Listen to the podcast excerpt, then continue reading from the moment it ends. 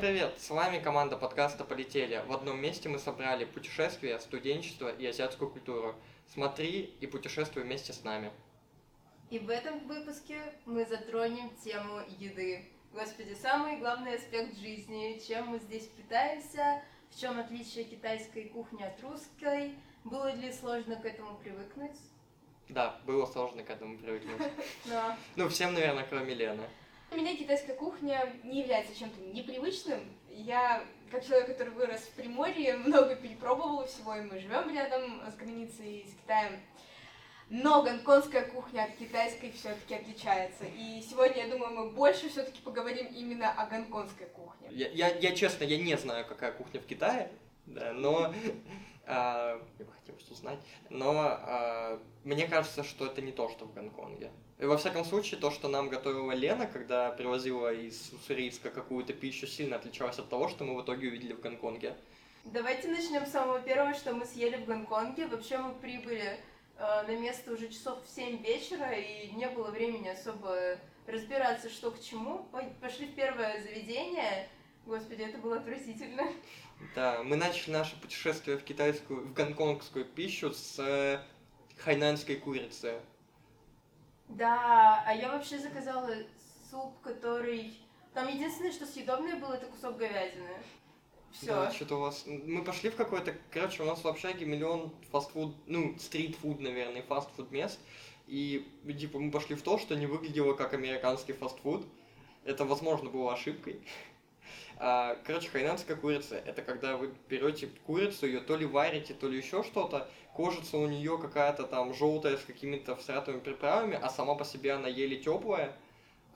И, и это такой, типа, вот, кусок кусок какой-то штуки, которую вообще есть не хочется. Мы ее в итоге не доели. Вообще, мы на уроке китайского смотрели целое видео про то, как ее готовят. В общем, ее готовят несколько дней. Ждут, пока все это дело состарится. И после этого... Ну, это правильное слово, описывающее эту курицу. Вообще, китайцы очень любят э, это блюдо, но нам не зашло вообще. Китайцы вообще делают что-то странное не только с курицей, но и с куриными яйцами. Например, есть э, такие гусиные яйца приготовленные, я не знаю, что они с ними делают, то ли солят, то ли что, но они получаются такого голубого цвета.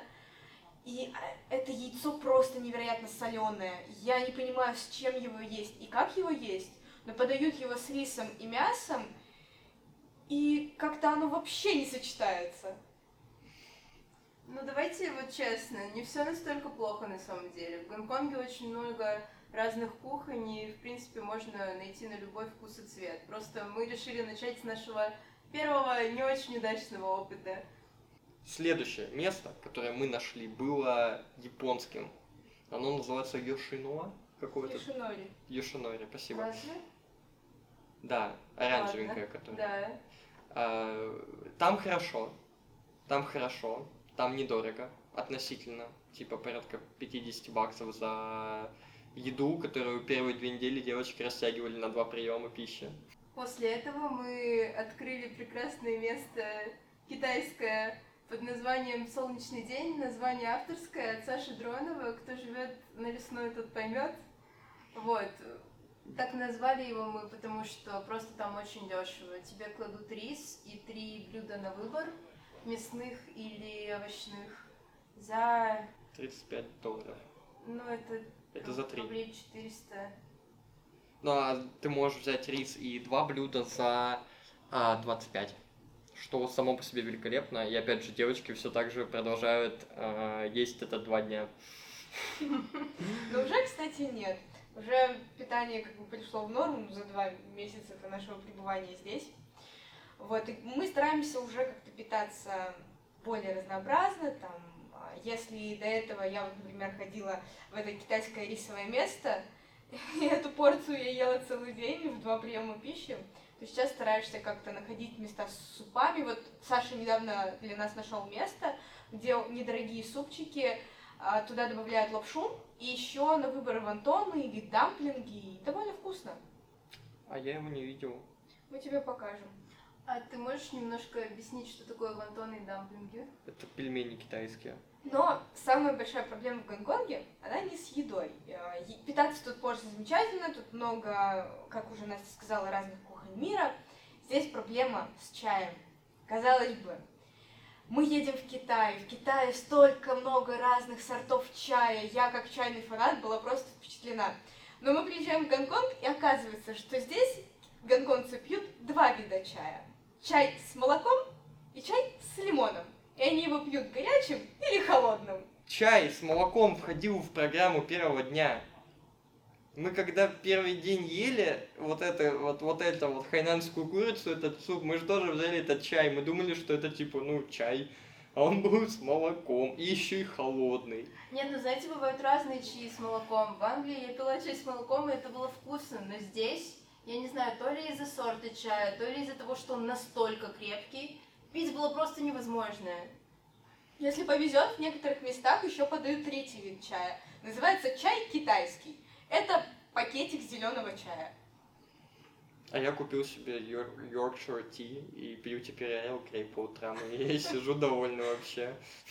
Меня, кстати, удивило, что здесь в Макдональдсе нет никаких липтонов. Тут как раз-таки либо берешь газировку, либо вот этот вот холодный чай с лимоном, который тоже не очень вкусный. Еще здесь подают воду с лимоном, что необычно. Вот, но это тоже не очень вкусно. Мне не понравилось. Итак, пять минут материала про чай готово. А, Ладно, обрежешь. Следующий, да, следующий пункт, следующий вообще очень интересно, это еда в магазинах. То есть, э, поскольку в Гонконге не так много земли, чтобы они мог- могли производить вообще что-либо в промышленных масштабах, получается, что э, еду привозят. Причем ты можешь увидеть, не знаю, греческий йогурт, австралийские яйца и корейский соджу. И это все будет на соседних полках магазина. Да что говорить про разные товары, тут яйца реально одни из Кореи, над ними, блин, из Сингапура какого-нибудь, не знаю. Это очень непривычно для нас. И, соответственно, вместе с импортом приходит и проблема ценообразования. И упаковка яиц стоит 23-25 долларов за десяток. А, ну, ч- 300 рублей за яйца. Кстати, из плюсов тут всегда очень вкусные фрукты. В большинстве случаев, действительно. Правда, цены на них в супермаркетах очень высокие.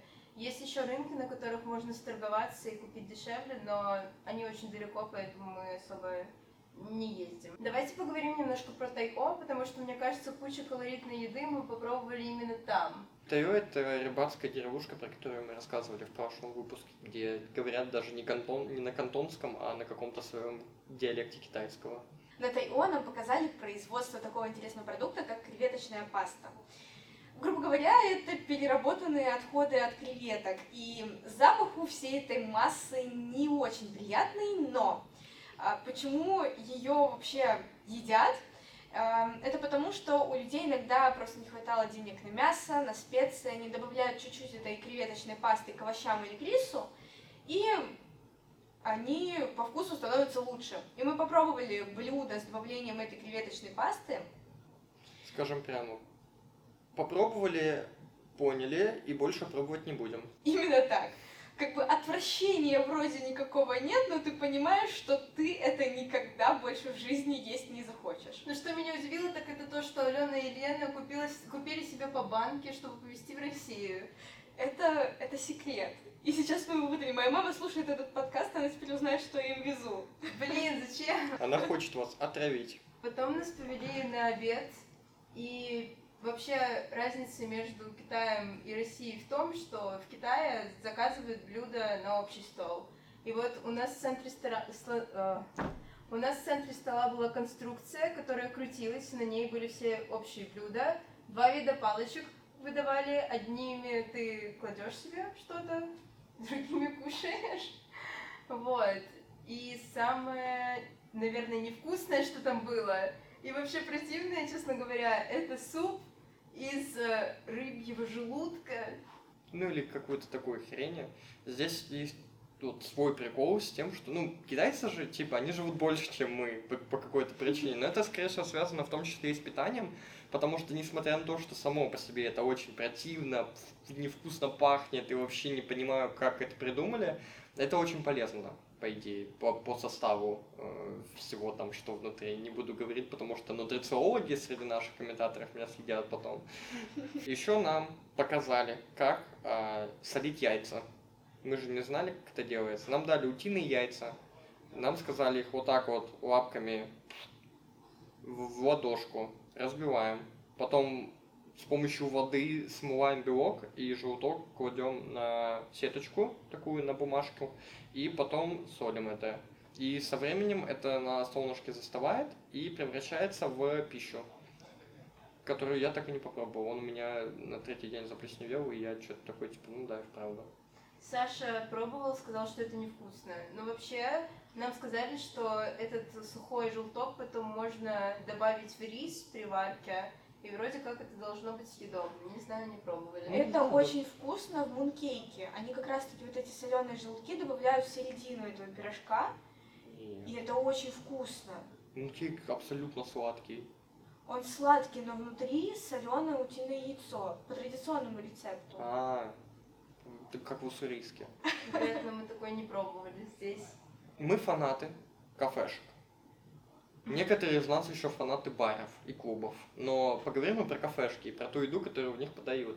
Потому что ввиду некой интернациональности этого города, получается так, что кафешки здесь абсолютно разные, миллион кухонь, очень популярны корейская, японская, э, не знаю. Есть пара мест, где шаурму делают, я все еще туда не доехал.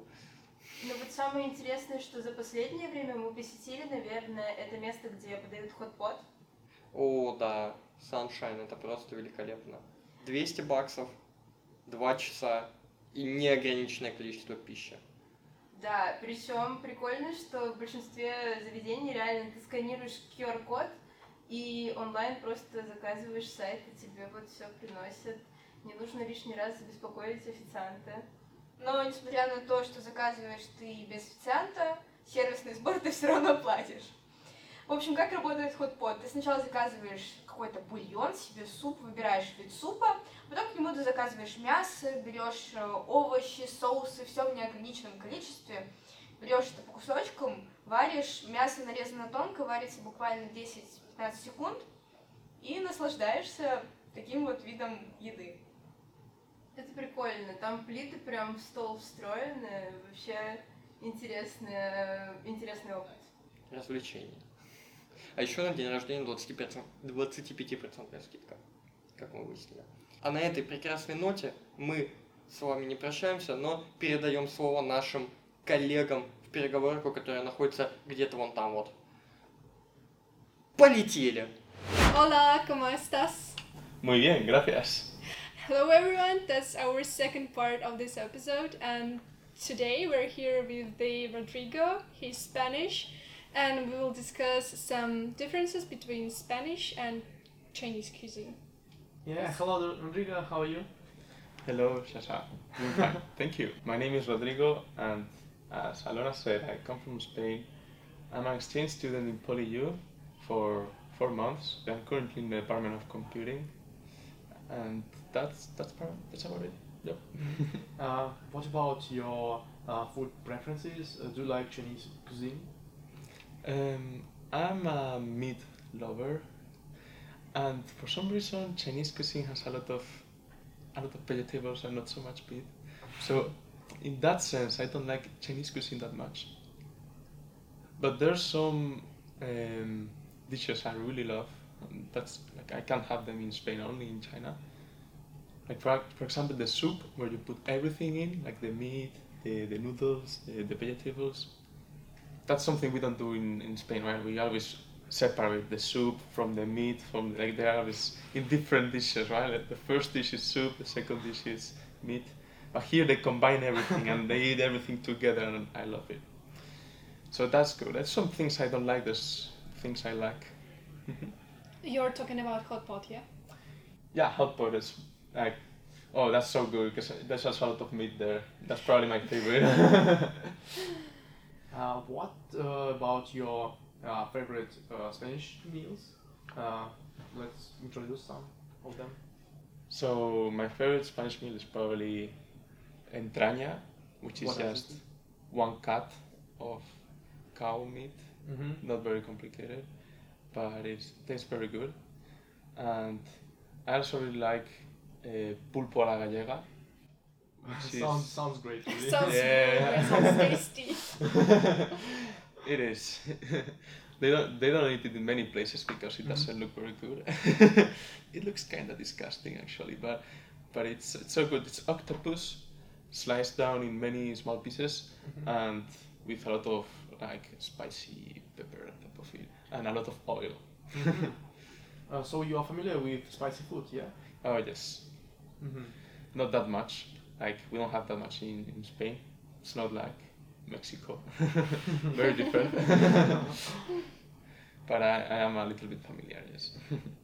Here it's so spicy, like it's another level. The Chinese food, when like you can ask for non-spicy food and from spicy food, and if you ask for spicy, it will be spicy. really? Prepare your Uh, tongue. I never, I never uh, buy products uh, in supermarket or groceries with fire on, on Yeah. because it's so dangerous. It's That would be a huge mistake if you do. very huge mistake. And I agree. comparing comparing with the Russian uh, Russian cuisine, I suppose we are not uh, used to eating uh, very spicy food. What do you think, Lena? Yeah, probably at the first at the first glance I was I was afraid that food would be too spicy here, but it happened to be really great for us. Great. And So you liked it? yeah, actually for the lunch today I had the spicy chicken, but I ordered it with cabbage and rice, so it was just perfect, perfect level of uh, spiciness. I see. That's Uh, right. Yeah, I guess that uh, Hong Kong cuisine is uh, so different from mainland China because Hong Kong is really uh, so international. Uh, there are cuisine from other all the, the world. Yes, that's why uh, everyone can find everything for for Yeah. his Italian restaurants. Italian There's even yeah. Spanish restaurants in Hong Oh, have you ever been in a Not Spanish yet. restaurant? They are very expensive. Uh, let's do it together, maybe. Sure. Not. I mean, it depends on.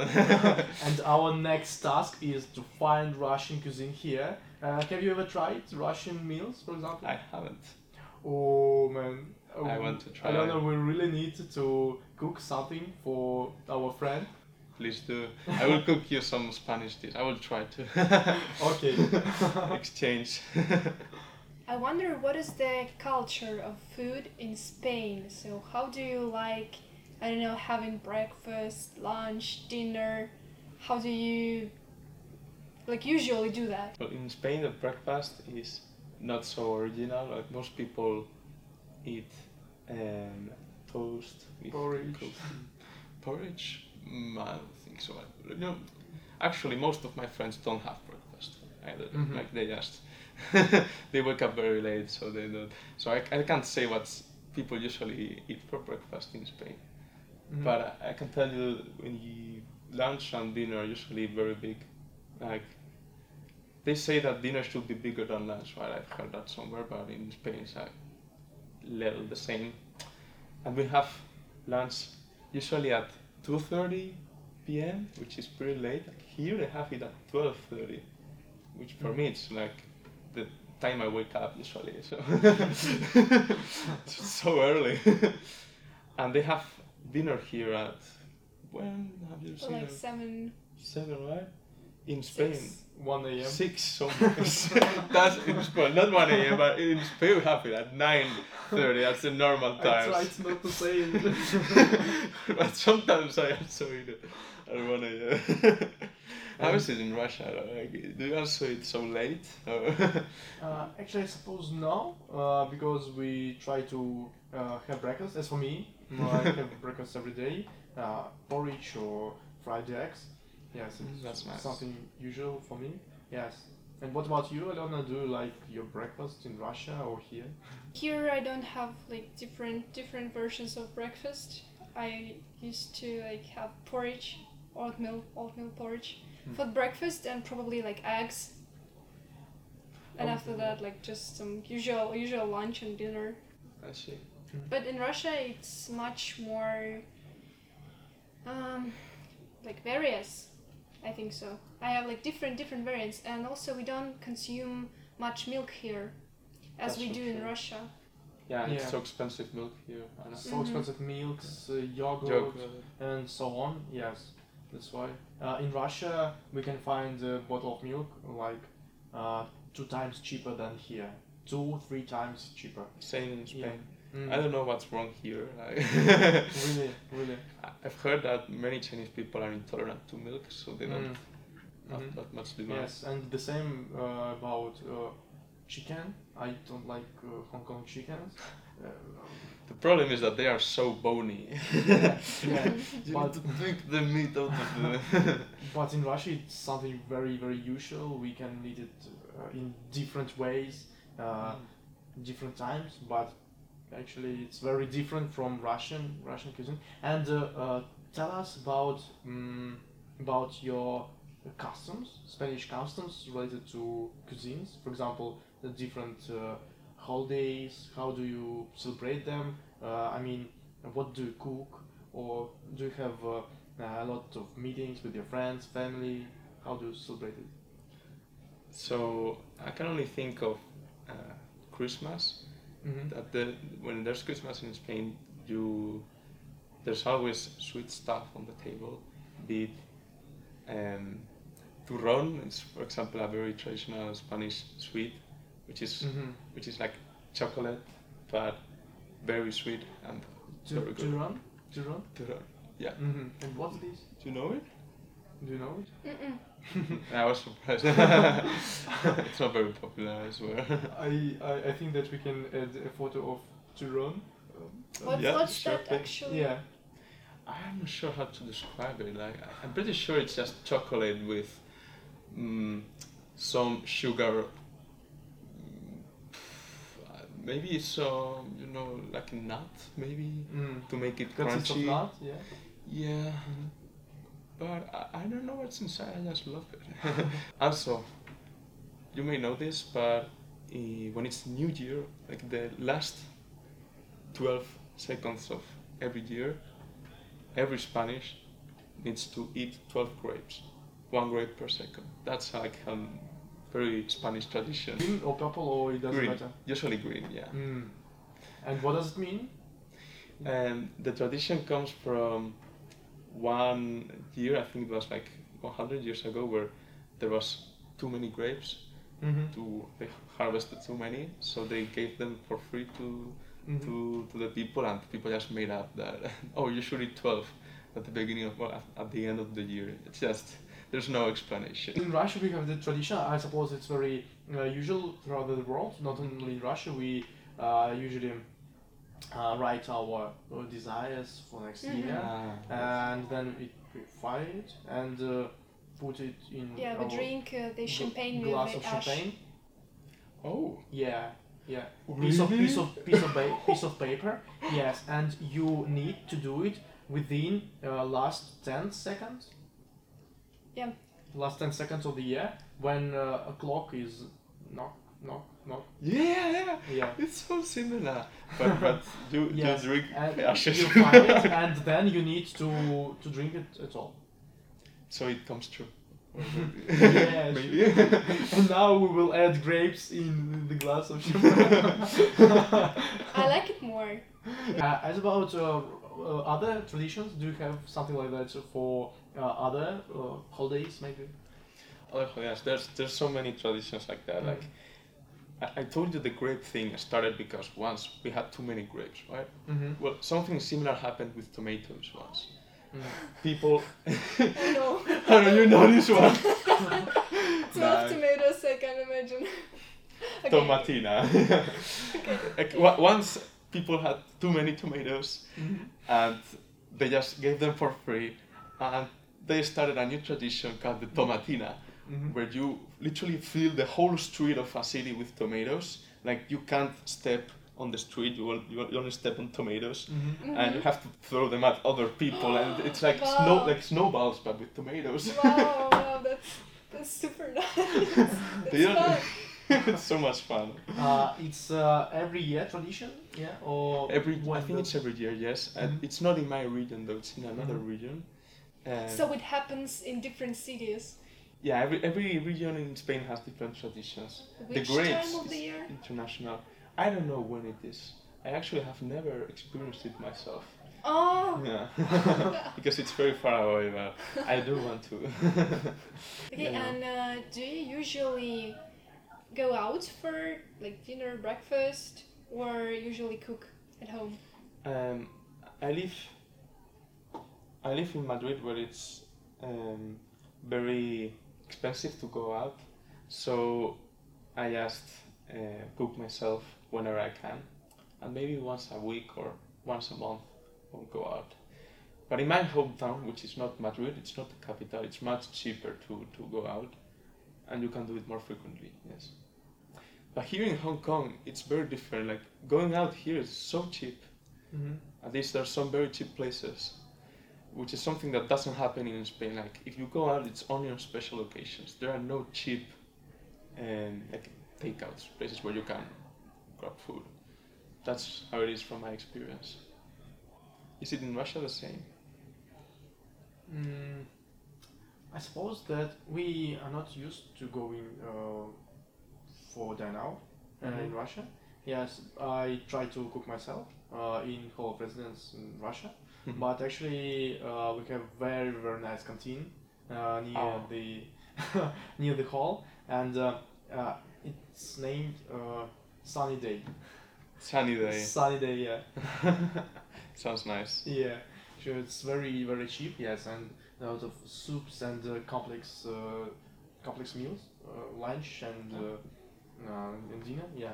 And how much does it cost? Like one meal? Per euro? Uh, two years, Less than two euros. less than two what? euros One with half. per meal. What? One with half euro. Yeah. Oh my god. Have you ever get poisoned in Hong Kong? Poisoned. Yeah. Diary or nausea. I was happy. I was lucky that that didn't happen to me. Although I have eaten many things that looked like they would. Not uh, good. not, good enough. for me. Uh, They not in Hong Kong, but in Shenzhen, which is a very close city, they sell crabs, and you can see them move just before they cook them for you. I don't know, that's so disgusting for me. But they are very good, so you can try them. So that was tasty. Oh, all in all, do you like food here or not really? For like, when I first came here, I thought, oh, there's so much bone in the chicken. Mm, I don't like this food. There's so many vegetables. But now I got used to it, and I actually think it's very healthy and balanced and also tasty. Okay, So yes. that's that's great. Thanks for the participation. That was Mhm. really nice. На этом мы завершаем наш выпуск. Не забывайте комментировать э, видео на ютубе, писать комментарии под постом на ВКонтакте. Нам всегда интересно услышать вашу обратную связь. Желаем вам приятной недели, а мы Полетели!